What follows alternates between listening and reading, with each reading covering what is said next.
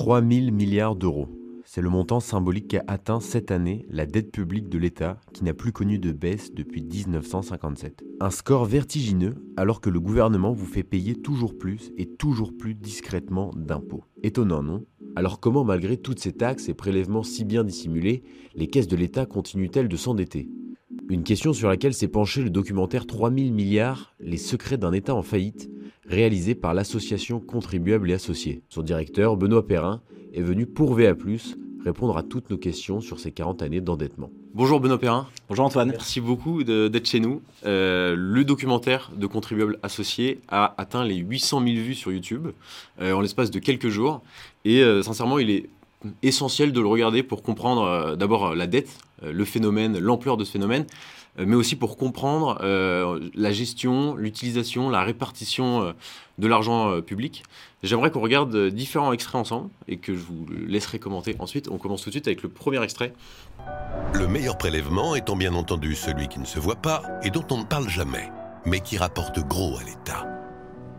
Dans la liste des recettes de l'État, il y a les principaux prélèvements que nous connaissons tous, comme la TVA, l'impôt sur le revenu ou la taxe foncière. Mais il y a aussi tous ceux dont nous ne soupçonnons même pas l'existence. De l'achat d'un plein d'essence à celui d'un réfrigérateur, en passant par le dentifrice, le vin, le sucre, l'électricité, le logement ou les cigarettes, chaque élément de notre vie quotidienne est rythmé par les taxes. Pendant notre vie et même après, puisque l'enterrement sera pour votre commune l'occasion de renflouer ses caisses, l'inhumation, la crémation et le convoi funéraire font ainsi par exemple l'objet de trois prélèvements différents. Qu'est-ce que vous voulez dénoncer par cet extrait de la part des pouvoirs publics?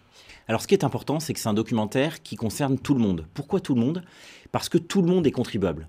En France, on est poursuivi par l'impôt en quelque sorte tout au long de sa vie.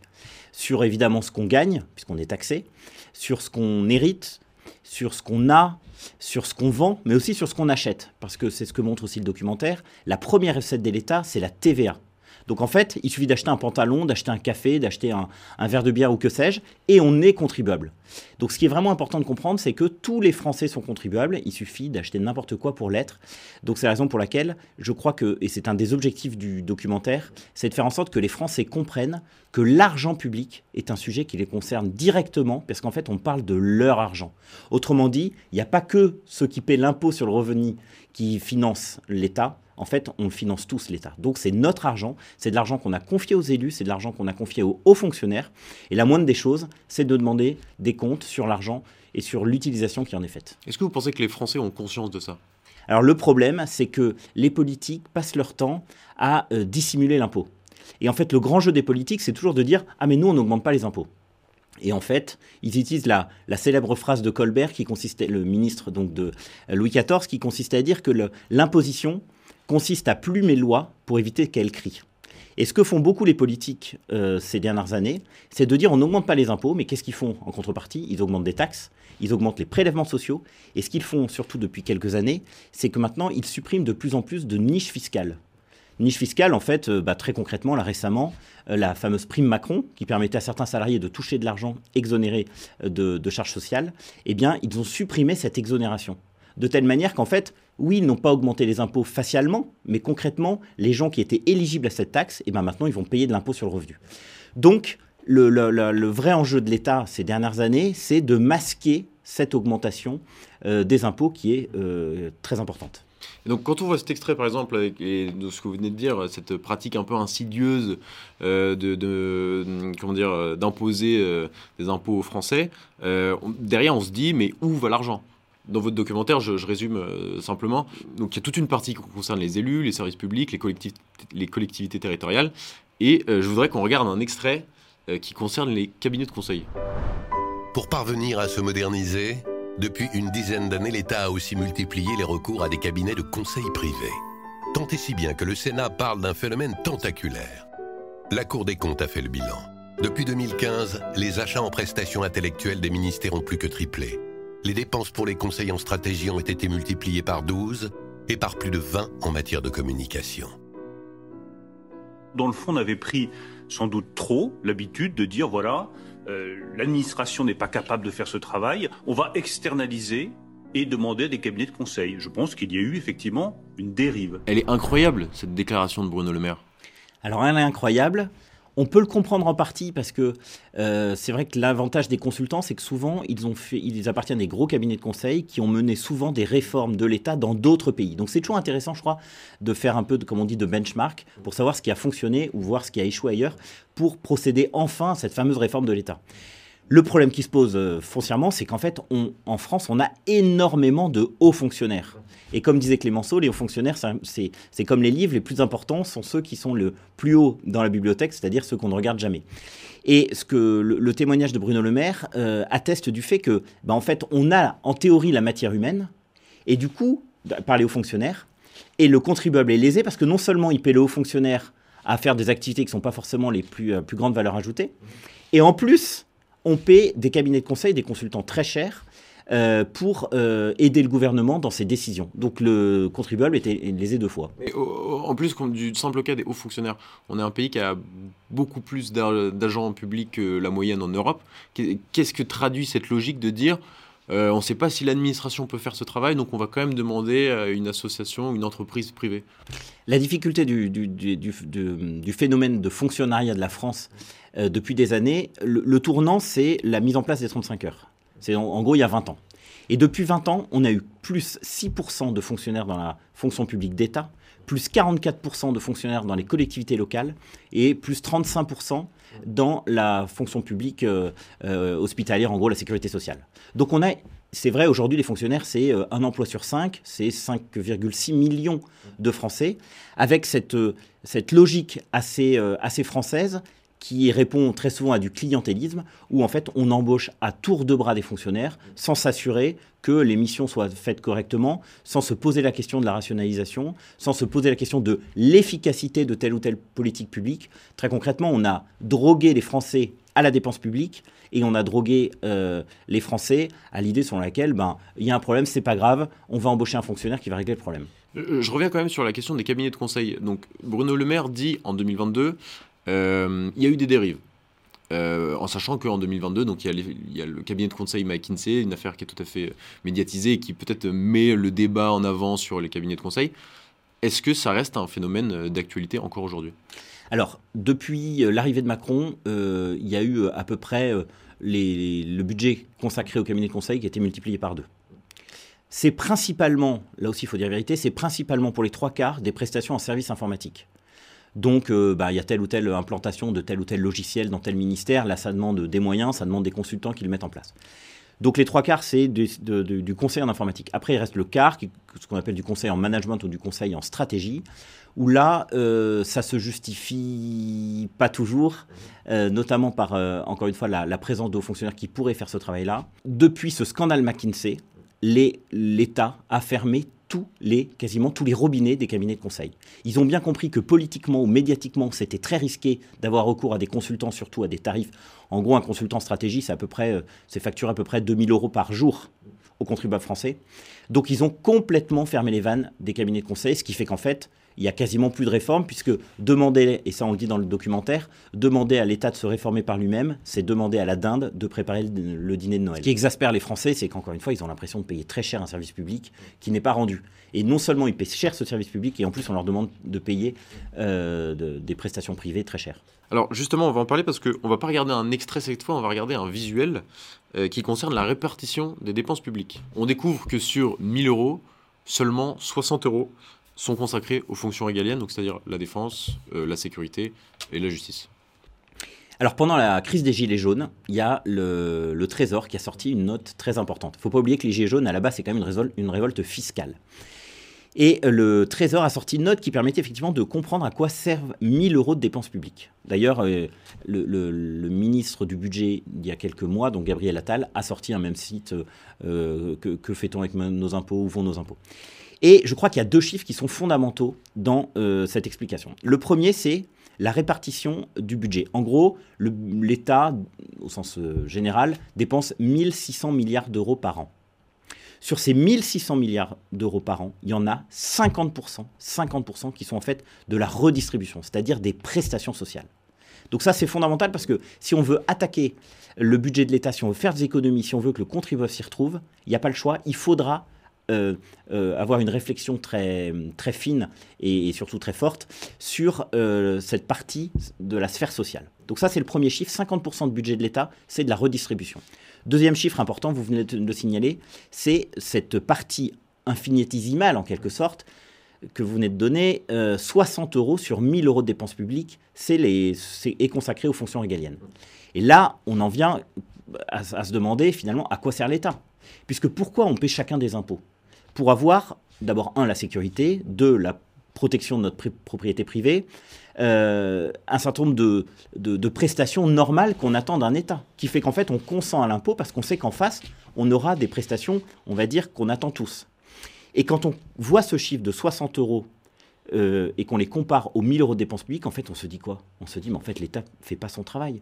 Ou plutôt, l'État, à force de, de se concentrer sur énormément de champs, eh ben, en vient à oublier la mission cœur qui est la, de- centrale qui est la sienne, qui est naturellement de nous protéger. Et donc, dans ce documentaire, vous expliquez que donc, ces 60 euros justifient l'état de nos commissariats, etc., euh, le, le salaire des forces de l'ordre.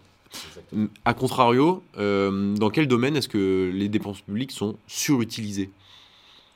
Alors, surutilisé, il y a donc la sphère sociale, elle est fondamentale. On, a, euh, on consacre à peu près 33% euh, de notre PIB, donc euh, 33% en comparaison avec la richesse créée par les Français, à la sphère sociale. C'est inouï, c'est c'est le premier budget en quelque sorte au monde. C'est-à-dire que dans aucun pays du monde, on ne dépense autant que dans la sphère sociale. Donc, cette sphère sociale, il y a beaucoup de fraude, on en parle dans le documentaire. Il y a euh, des critères qui ne sont pas toujours euh, très clairs, et du coup, il y a un certain nombre de personnes qui perçoivent des prestations alors que très concrètement, ils ne devraient pas en percevoir. Donc, il y a un certain nombre de domaines dans lesquels il y a trop d'argent qui est dépensé par l'État. Donc, la sphère sociale, c'est important. Et puis, la suradministration. La suradministration, l'OCDE estime que ça nous coûte à peu près 70 milliards d'euros par an. 70 milliards d'euros par an. Je rappelle juste que le budget de la justice, c'est entre 10 et 11, 12 milliards par an. Donc c'est 7 fois, 6, 7 fois le budget de la justice qui est consacré à la suradministration, c'est-à-dire en gros à la production de normes, à la- l'administration de l'administration en quelque sorte. Et là-dessus, si on se compare avec les autres pays, on voit qu'on est largement suradministré. Et un des meilleurs exemples, c'est naturellement les collectivités locales, où là on le montre aussi dans le documentaire, vous avez de- des strates qui euh, s'additionnent les, les unes aux autres, sans aucune suppression de strates, et surtout sans aucune répartition claire des compétences. Aujourd'hui, vous avez donc la commune, vous avez la communauté de communes, vous avez la communauté d'agglomération, vous avez le département, vous avez la région, vous avez l'État. Toutes les, compétences sont enchevêtrées. Dernier exemple, c'est la compétence économique qu'on a attribuée en 2014 aux régions, mais en fait l'État continue de s'en occuper. Bref, il y a énormément de domaines dans lesquels euh, tout le monde, tous les fonctionnaires ou toutes les strates euh, continuent à s'occuper de thématiques, alors que s'il y avait une répartition claire des choses, on pourrait faire des économies. Et ce dont on s'aperçoit, c'est que malgré cette euh, augmentation des strates et, et cette euh, gestion de plus en plus macro, en quelque sorte, des problèmes, en fait, on ne fait aucune économie. et, et- et la réforme de 2015 pour la fusion des régions n'a absolument rien simplifié. Alors, la réforme de 2015, qui avait pour objectif de simplifier et de faire des économies, est un échec total. Euh, pour un certain nombre de collectivités, par exemple, qui euh, euh, souhaitaient euh, se départir de telle ou telle fonction, eh bien, euh, très souvent, elles ont gardé leur personnel et la strate supérieure a embauché d'autres personnes pour faire ce que euh, le personnel dans la collectivité faisait. On va regarder un autre visuel maintenant, c'est une courbe qui retrace euh, la hausse de la dette depuis le mandat de Valéry Giscard d'Estaing. D'après vous, quels sont les épisodes majeurs euh, qui justifient le stade actuel? Alors, ce que montre cette courbe, je crois, c'est vraiment intéressant. C'est un, naturellement, on le voit que c'est exponentiel. Deux, on voit que depuis 50 ans, il n'y a pas un budget qui a été voté à l'équilibre. La dette, c'est très simple. C'est l'addition de tous les déficits qui ont été votés depuis 50 ans. Le dernier budget qui a été voté à l'équilibre, c'est en 1974. Donc très concrètement, ça veut dire que depuis 1974, nos élus, nos dirigeants, votent des budgets avec un écart en gros de 30% sur le budget de l'État entre les recettes et les dépenses. Et quand on accumule ces déficits année après année, eh ben on se retrouve avec une dette qui avoisine aujourd'hui, enfin qui a dépassé maintenant les 3 000 milliards. C'est exactement comme si un couple euh, avait 2 000 euros de ressources et dépensait depuis 50 ans 2 600 euros tous les mois. C'est absolument euh, irresponsable. Deuxièmement, on voit dans ce, dans ce graphique que les présidents se succèdent, disent tous la même chose. Ah, on est au pied du mur, maintenant on va s'attaquer à la dépense publique, on ne peut plus. Euh, la France est soit la réforme, soit le déclin, on, va- on s'en sortira jamais, maintenant il faut agir. Et qu'est-ce qu'on voit dans les faits? C'est que les différents présidents de la République et premiers ministres qu'ils ont nommés continuent à déverser et à, gaspiller en quelque sorte l'argent des contribuables, euh, puisqu'on voit la courbe qui, qui continue à monter. Alors dans cette courbe, ce qui est aussi intéressant, je crois, c'est que ça montre en creux deux tournants dans l'économie française depuis 50 ans. Le premier tournant, c'est l'arrivée de Mitterrand dans les débuts des années 80, qui nationalise, comme vous le savez, un certain nombre d'entreprises, et qui, euh, on parlait tout à l'heure de la sphère sociale, qui euh, fait des chèques à tout le monde. Résultat des courses, le déficit s'accroît. Deuxième tournant, c'est Lionel Jospin, 1997, où là il met en place les 35 heures, qui génèrent, on l'a dit tout à l'heure, une, une embauche massive de fonctionnaires, et qui creuse complètement les déficits. Avec en plus, et là il a beaucoup de chance, Lionel Jospin, il a ce qu'on appelle la cagnotte à l'époque, c'est-à-dire un peu d'argent qui n'était pas prévu. Pour une fois, euh, le déficit est, est moins important que prévu, et plutôt que de l'affecter au remboursement de la dette, eh bien en fait, il, le- il le dépense. Et comment se fait-il qu'il ait, lui, un budget plus imposant que ses, pré- ses prédécesseurs? Alors à l'époque, il y avait une conjoncture mondiale qui était très une, une croissance mondiale qui était très importante, et la France a profité de cette croissance mondiale. On, s'aperçoit quand même sur la courbe, c'est-à-dire c'est- ça saute aux yeux visuellement qu'il y a une certaine hausse lors du mandat de Nicolas Sarkozy. Alors, euh, il y a dans le graphique deux crises. Une crise économique, une crise sanitaire. La crise économique, c'est effectivement Nicolas Sarkozy qui le subit euh, en 2008, où là, eh ben, euh, il lâche les vannes parce que bah, il voit bien que la situation est explosive. Il sauve les banques. Enfin bref, c'est une politique qui coûte extrêmement cher. Deuxième augmentation très importante, c'est sous Macron, avec le fameux quoi qu'il en coûte de la, de la crise Covid. Mais j'entends ça dire, euh, ça témoigne quand même d'un phénomène euh, d'irresponsabilité totale des dirigeants. Parce que là, là, un responsable de famille, qu'est-ce qu'il fait? Il économise, il met un peu d'argent de côté, comme ça, bah, le jour où sa chaudière euh, casse, le jour où il a un problème dans sa toiture, le jour où il y a des réparations à faire dans sa maison ou son appartement, il a ce petit pactole. Là, le problème, c'est que depuis 50 ans, nos responsables politiques dépensent sans compter.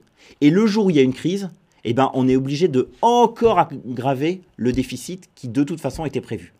Donc on se retrouve avec des pics qui sont euh, euh, très importants. Et si on compare avec l'Allemagne, c'est passionnant. L'Allemagne, pour le coup, ils, ont ils, font très attention à leur, euh, à leur gestion publique. Ils interdisent les déficits. Et du coup, quand il y a des crises comme le Covid, eh ben là, ils ont les moyens de consacrer une partie de leurs économies à cette crise. Et quand la crise est terminée, comme euh, c'est le cas depuis, depuis quelques mois, eh bien, on retrouve euh, des, euh, des taux de, de dette qui sont à peu près, en l'occurrence pour l'Allemagne, de, de 65% du pays par rapport à leur PIB, quand nous, on est toujours aux alentours de 110%. Donc nous, en fait, notre dette, elle décroît pas.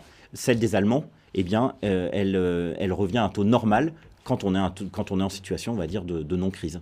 Alors c'est intéressant parce que je vous ai demandé qui, était, euh, selon vous, euh, quels étaient les épisodes majeurs de la hausse de la dette? Vous m'avez cité François Mitterrand et Lionel Jospin, deux gouvernements socialistes. Alors j'ai pas envie de trop vous politiser, ou peut-être vous allez vous faire des ennemis si je vous pose cette question, mais qu'est-ce que ça dit de la gauche? Alors très concrètement, c'est pas une question de droite ou de gauche. Parce que quand on voit la courbe, on s'aperçoit que, bah, vous l'avez dit sous Nicolas Sarkozy, euh, sous Édouard Balladur, il y a aussi une grosse augmentation lorsqu'il est Premier ministre de, de, de François Mitterrand, de 93 à 95. Donc sur le papier, on aurait tendance tous à penser que c'est plutôt un sujet qui serait traité par la droite que par la gauche. Et en fait, on s'aperçoit que dans les faits, c'est absolument pas le cas. Dans les faits, les présidents de la République ont toujours, toujours, toujours, toujours dépensé de plus en plus euh, d'argent public. Donc, idéologiquement, on pourrait se dire que la droite euh, est peut-être mieux, meilleur gestionnaire, mais enfin, quand on regarde les chiffres, euh, c'est pas pire que la gauche. Et je pense que le, le sujet sous-jacent de ce documentaire, peut-être que, peut que je me trompe, mais c'est le déni permanent euh, qui règne depuis des décennies. Euh, et il y a un extrait assez intéressant de Jean-Luc Mélenchon qui explique que, il faut- sincèrement, euh, je, je- je paraphrase, la dette ne sera jamais remboursée, euh, il faut être honnête là-dessus, etc. Je ne me rappelle plus de ces termes exacts. Est-ce que vous êtes d'accord avec lui? Est-ce que vous pensez comme vous que la dette ne sera jamais remboursée? Alors, On ne réglera jamais ce problème. Alors je pense que c'est, je pense que c'est une erreur majeure d'abord de dire que la dette ne sera jamais remboursée. Un, parce qu'il faut comprendre la structuration de la dette française. Très simplement, on a 50% de nos créanciers qui sont étrangers, 50% de nos créanciers qui sont français. Donc dire on remboursera jamais la dette, c'est ruiner les petits épargnants français qui ont souscrit un contrat d'assurance vie et qui attendent logiquement de l'État, euh, de la France, euh, qu'on les rembourse avec un petit taux d'intérêt. Donc déjà, un, on ruine le, petit euh, épargnant français. Et puis deuxièmement, vous savez, la finance repose très simplement sur la confiance. Donc si vous dites à vos créanciers, ah ben on va, de toute façon, on, arrête de vous rembourser, on, euh, tire un, trait sur la dette, c'est la certitude que soit ils vous prêteront plus, soit ils vous prêteront à des taux d'intérêt très importants. Et quand on a un trou d'à peu près 30% entre les dépenses et les recettes, il est absolument impossible aujourd'hui de euh, ne pas se tourner sur les marchés pour emprunter de l'argent. Donc, en tout cas, il faut naturellement euh, examiner poste à, ben, dépense par dépense tout, euh, la politique, toutes les politiques publiques françaises pour réduire cette fameuse dépense publique excessive. Mais quoi qu'il arrive, il faut rassurer nos créanciers en disant euh, on, on vous remboursera. Et quand on cherche, quand on essaie de définir le coupable de la dette ou les coupables, on parle souvent de la technocratie, de la bureaucratie. Qu'est-ce qui, dans leur logiciel de pensée, manque à un technocrate et à un bureaucrate pour comprendre comment doit tourner un pays? Ce film, en fait, c'est l'histoire d'un couple. Euh, d'un couple composé d'une part des élus, qui sont irresponsables, qui, encore une fois, dépensent sans compter depuis 50 ans. Et là, pour le coup, les budgets, alors là, on est dans une situation un peu particulière avec le 49-3, où là, les députés ne vont objectivement pas voter le budget. Mais depuis 50 ans, il y a quand même euh, un paquet de budgets qui ont été votés. Donc des élus irresponsables, et de l'autre côté, ce qu'on pourrait considérer comme une espèce de caste de hauts fonctionnaires qui reconduit mécaniquement des politiques publiques sans jamais évaluer leur efficacité. Et alors, du coup, qu'est-ce qu'il en manque bah, C'est très simple. On a tous tendance, et là vraiment c'est humain, à dépenser avec plus de générosité l'argent qui n'est pas le nôtre que l'argent qu'on a gagné à la sueur de, de notre front. Donc c'est tout à fait normal qu'il faille des hauts fonctionnaires, mais je crois qu'il faut des mécanismes de contrôle qui soient beaucoup plus qui soient renforcés pour éviter des dérives comme la politique de la ville. La politique de la ville, c'est un bon exemple. Euh, elle coûte très cher euh, à la France, elle coûte très cher aux contribuables, elle est reconduite année après année, personne n'ose y toucher parce qu'on se dit que c'est une situation explosive, mais personne n'ira voir sur le terrain si l'argent qui est utilisé est efficace ou non. Donc on est dans une espèce de logique de reconduction quasi systématique des budgets sans même se poser la question de leur efficacité. Euh, J'ai une dernière question. On parle souvent de la dette comme étant une bombe à retardement. Concrètement, quel est, selon vous, l'épisode qui fait que ça, ça va exploser? Là, on est dans une période charnière de l'histoire de France. Pour une raison très simple. C'est que la charge de la dette, c'est-à-dire en fait les intérêts qu'on rembourse euh, tous les ans à nos créanciers, sont en train d'exploser. Pendant des années, notamment les années euh, 2020-2021, les taux d'intérêt étaient très bas. Donc en fait, on remboursait le capital assez, on va dire, assez facilement, enfin en tout cas on empruntait, mais la partie taux d'intérêt était très bas. Là, ce qui est euh, révolutionnaire et, très inquiétant, et c'est aussi pour ça qu'on a fait ce documentaire pour que les Français en prennent conscience, c'est que demain, quand je dis demain, c'est à peu près en 2027, la charge des intérêts, c'est-à-dire encore une fois, les intérêts qu'on doit aux créanciers parce qu'on a, on leur a emprunté de l'argent, va atteindre à peu près entre 70 et 80 milliards d'euros par an. Alors le chiffre peut paraître euh, abstrait, donc du coup comparons-le comparons-le très simplement au budget de l'éducation nationale, qui est aussi le premier poste budgétaire de la France, c'est à peu près 70 milliards. Donc d'ici quelques années, le poste remboursement de la dette va devenir plus important que le budget de l'éducation nationale. Donc autrement dit, on va devoir, la, la richesse créée par les Français et par les entreprises françaises va partir en grande partie dans du remboursement à nos créanciers, ce qui est tout à fait contre-productif. Je rappelle pour la, pour la petite histoire que le budget d'investissement de, de la France, c'est à peu près 3%. Le reste, c'est pour payer le train de vie de l'État. Donc autrement dit, on va consacrer de l'argent à des choses qui sont totalement improductives, alors même qu'on aurait euh, besoin de cet argent pour, euh, pour faire autre chose. Mais quand depuis euh, 40 ans, il n'y a pas de baisse, d'ailleurs c'est ce que vous expliquez dans votre documentaire, c'est qu'il n'y a pas de baisse de la dette, il n'y a que des moindres hausses. Euh, pourquoi il enfin, n'y a pas de fatalisme à cette question-là? Alors, il n'y a, a pas de fatalisme à cette question-là. Si les Français font pression sur les élus, sur leurs maires, euh, les maires, par exemple, ont augmenté la taxe foncière de manière euh, délirante, là, ces derniers mois. Il y a à peu près 80 communes qui ont baissé leur taxe foncière, sinon elles ont tout augmenté. C'est à chaque euh, citoyen de demander des comptes à son maire en disant Vous avez augmenté mes impôts, mais à quoi ça va servir ces impôts-là? Quand il y a des élections, c'est à nous de voter pour des bons gestionnaires pour qu'enfin on retrouve notre souveraineté de gestion. Encore une fois, on est trop tributaire aujourd'hui des marchés. C'est donc à chacun d'entre nous de solliciter nos élus, de faire pression, c'est d'ailleurs un des objectifs de contribuables associés, faire pression sur les élus pour une gestion économe de l'argent public. Donc très concrètement, si, on prend chacun nos responsabilités, si chacun en sollicite nos élus, donc si on se rassemble, je peux vous assurer que les élus vont nous écouter. Et donc non, la dette et les déficits ne sont pas une fatalité. On est aujourd'hui trop dépendant d'un manque de volonté politique. Parce que pourquoi la dette ne fait qu'augmenter Pourquoi les déficits continuent à se creuser Très simplement parce qu'on a des responsables politiques qui ne veulent pas prendre leurs responsabilités. Et le seul moyen qu'ils prennent leurs responsabilités, c'est de jouer le rapport de force avec eux et donc de leur demander des comptes. C'est retenu. Merci beaucoup, Benoît Perrin. Merci, Antoine.